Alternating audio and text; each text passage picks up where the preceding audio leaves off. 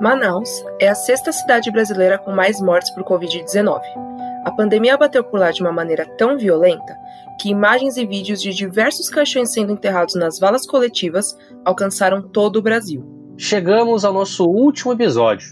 Até aqui, a gente ouviu relato de pessoas que perderam um ente querido para a Covid e como elas estão lidando com o luto. Hoje a gente vai ouvir uma reportagem um pouco diferente. Como as pessoas estão lidando com justamente ter perdido mais de um ente querido dentro de uma mesma família. Em apenas 18 dias, Bealígia Serrão Almeida enterrou o pai, a mãe e uma irmã. Eu sou Rafaela Ponquiroli. E eu sou o Renan Santos, e este é o último episódio do podcast Vínculo. Nosso programa faz parte do projeto multimídia O Vínculo Entre Nós, que traz histórias de amor e de perda do ano da pandemia do coronavírus. Quem conta a história da Bealígia, direto de Manaus, é a jornalista Soraya Joffili. E antes de nos despedirmos desse projeto, a gente vai fazer aquele tradicional bate-papo na sequência da reportagem. A Soraya vai contar um pouco dos desafios para fazer essa entrevista. Bealígia Almeida é filha de Maria das Dores e do Antônio Paulo de Almeida.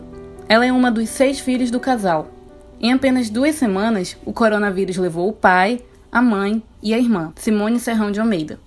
Simone era também madrinha do filho da Bealígia, o Mateus. E nesse efeito dominó, dolorido de contágio em família, o pai foi o primeiro a ser internado e o último a falecer. O meu pai não soube nem que a minha mãe e nem que a irmã faleceu. Eu só pude conversar com a Bealígia por telefone, então você talvez sinta o áudio um pouquinho diferente em relação aos outros episódios. Aqui em Manaus, o vírus chegou de uma forma muito rápida e avassaladora, e muitos quadros se agravaram rapidamente, como foi o caso da Maria das Dores, a mãe da Bealígia, que ficou doente em 16 de abril e em menos de 10 dias morreu. Aí depois que começou, quando eu vi que ela começou a ficar cansada, aí pronto, eu peguei levei ela para Samel, aí de lá foi para o hospital de campanha, Aí quando ela já ia receber alta, ela teve uma, duas paradas cardíacas, sendo que a segunda ela não, não resistiu que ela morreu no dia 25, 8 e 26 da manhã. O quadro da irmã de Bealígia, Simone, se agravou seis dias depois de a mãe falecer. Do, da minha irmã, a minha irmã ficou assim, ela estava assim, um pouco cansada. Você estava tomando remédio, mas não, não fizeram o exame nela, ela ficou em casa mesmo. Quando foi no dia, dia 1 de maio, passei a noite toda com ela, eu e o meu filho pedindo para ela para ir para o hospital, pedindo para ir para o hospital, para levar ela. Ela dizia que não, que ela sabia que ela não ia voltar. No dia seguinte, logo cedo, a irmã aceitou ir para o hospital. Chegou a precisar de ajuda para se vestir e entrar no carro, mas no caminho. Ela não aguentou, ela teve a primeira parada. Mas estava ela, meu sobrinho e meu, e meu vizinho no carro. E a minha irmã. Tava a minha irmã com ela no banco de trás, meu sobrinho e meu vizinho dirigindo. Aí eles entraram no João Lúcio, aí tentaram reanimar, mas não conseguiram mais. Aí foi outra porrada, né? E agora a gente volta para a história do pai da Bealígia. Lembra que a gente disse que ele foi o primeiro a ser internado e o último a falecer? Pois bem, Antônio Paulo era diabético e já estava no hospital um mês antes de morrer. Ele teria de amputar um dos pés. Só que aí veio a contaminação pela Covid dentro do hospital ele não podia ter acompanhante, nem ao menos podia ser visto pelos parentes. Nessas alturas, a filha já não sabia como lidar com o fato de que o pai não sabia das duas mortes na família. Mas isso não precisou ser administrado. Poucos dias depois, o pai, infelizmente, também morreu. Eu me senti aliviada. Eu sabia que ele não estava ali sofrendo. Mas da minha mãe, da, da minha irmã, foi até agora. Assim, eu choro de saudade. Eu poderia ter feito mais. Do meu pai, não. Do meu pai, parece assim que ele deu o tempo dele. Mas da mãe da irmã era cheia de saúde. Irmã também. Meu pai, não. Meu pai já era é diabético, era doente, entendeu? Eu ainda sinto muito a minha mãe e minha irmã. É isso, não que eu goste menos dele. Não bastasse a sequência de três perdas em duas semanas, o que veio a seguir foi a mesma situação que se repetiu com milhões de enlutados no Brasil da pandemia. Os rituais de despedida não puderam ser feitos como conhecíamos. Só a irmã da Bealígia teve cerimônia. E ainda assim, bem breve. Só meia hora. Muito rápido. Horrível, né? Não poder te despedir. A gente consegue imaginar que tantas perdas assim mudam completamente a rotina de quem fica. Um compromisso que Bealígia mantinha religiosamente era o de tomar café com a mãe e cumprir a tradição de pedir a bênção. Mudou totalmente. Em tudo, tudo, em tudo. Tudo, desde a, do acordar ao dormir, o trabalho, coisas assim, não sabia nem para o que, agora eu tenho que fazer, mas machuca muito. E todo dia eu falava com ela, todo dia, todo dia, todo dia ela me liga. Eu sinto muita falta disso, muita falta. Belige acredita que o luto e a dor são compartilhadas entre aqueles que perderam amigos ou familiares durante a pandemia. Mas é como se aquelas duas semanas de angústia que ela viveu a tivessem deixado anestesiada.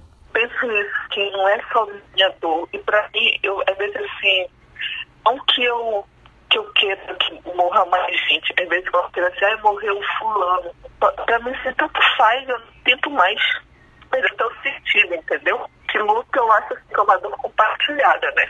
Diante do adoecimento de tantas pessoas da família ao mesmo tempo, Bealija teve reflexos na saúde. Hoje, ela conta com apoio psicológico e psiquiátrico. Eu precisei de um remédio que não podiam bater na minha porta. Eu estava apavorada, meu telefone não podia mais tocar. Eu precisei de ajuda psiquiátrica, estou tomando remédio, fiquei afastada três meses, não conseguia dormir, Tantas mortes, tantas perdas, tantas quebras de vínculo. Agora, Bealija se refaz aos poucos e segue em frente carregando consigo a memória dos amores que partiram. Muita festa, minha irmã era muito alegre, muito festeira. Minha mãe muito ativa, se dona de si, independente, apesar de fazer, ter feito 78 anos, não parecia ter a idade que tinha. E o pai, o pai, né? pessoas maravilhosas.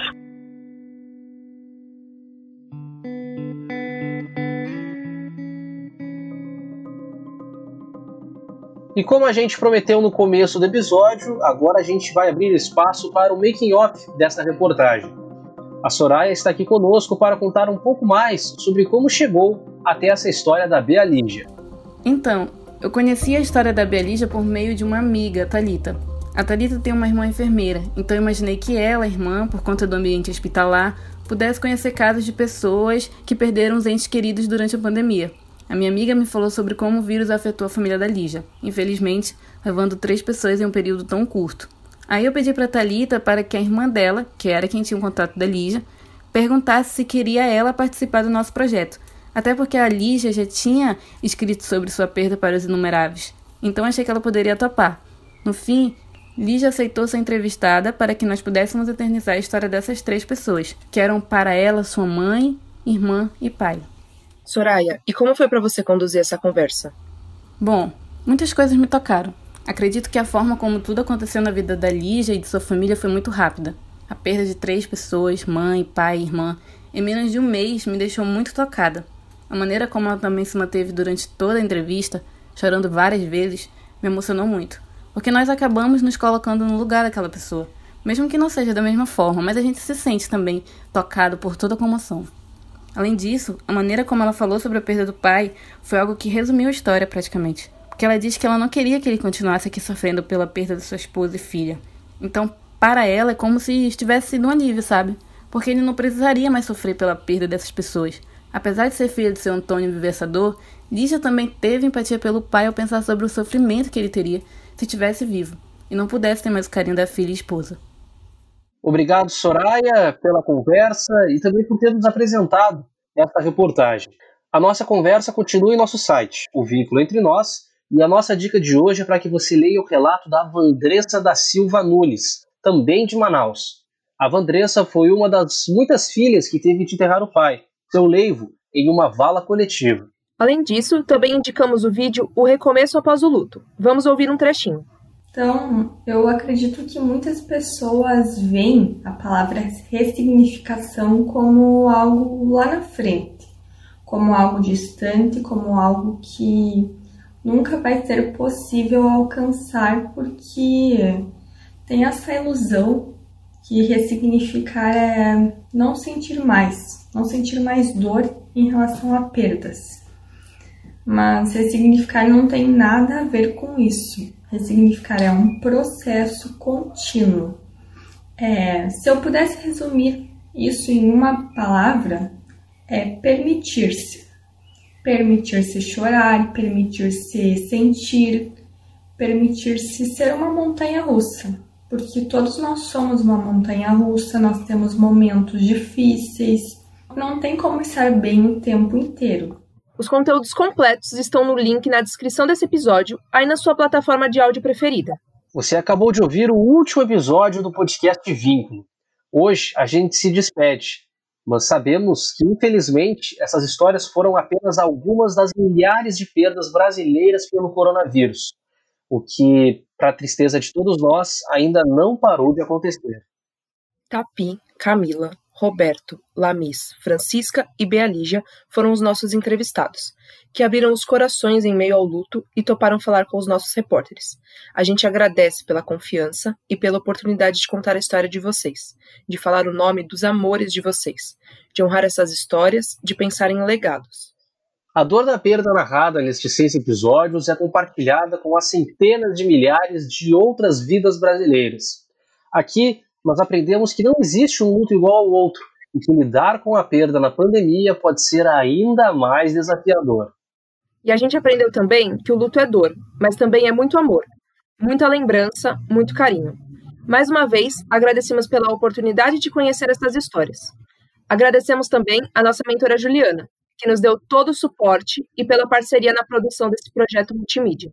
E a você, nosso ouvinte, agradecemos por tirar um tempinho e ouvir relatos tão necessários de amor e de perda no ano da pandemia do coronavírus. Este podcast foi realizado para o 12º Prêmio Jovem Jornalista Fernando Pacheco Jordão.